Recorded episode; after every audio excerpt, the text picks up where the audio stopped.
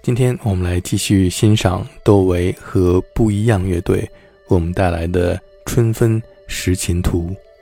现在在中国其实有这么一个新的潮流，叫国风。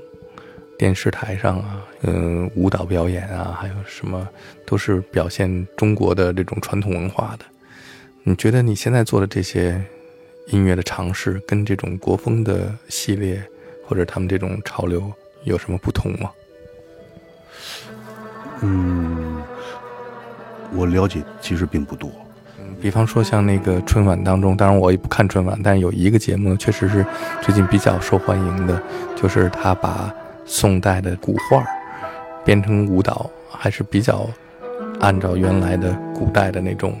美学的角度来创造的。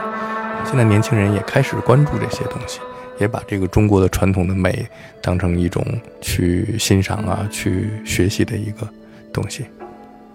嗯，我一似乎有一些片段的印象。嗯嗯，嗨，反正总的来说，我总是觉得像早些年的一些个针对传统文化的内容拍摄的一些影像啊，嗯嗯，是呃不是包括舞台表演，就是我还是觉得那会儿的那个舞美、服装，然后扮相，它更有更有吸引力。新的这些呢，看着吧，总是觉得呵特漂亮，然后呢特别艳丽，但是呢，就感觉跟内容吧搭不上调。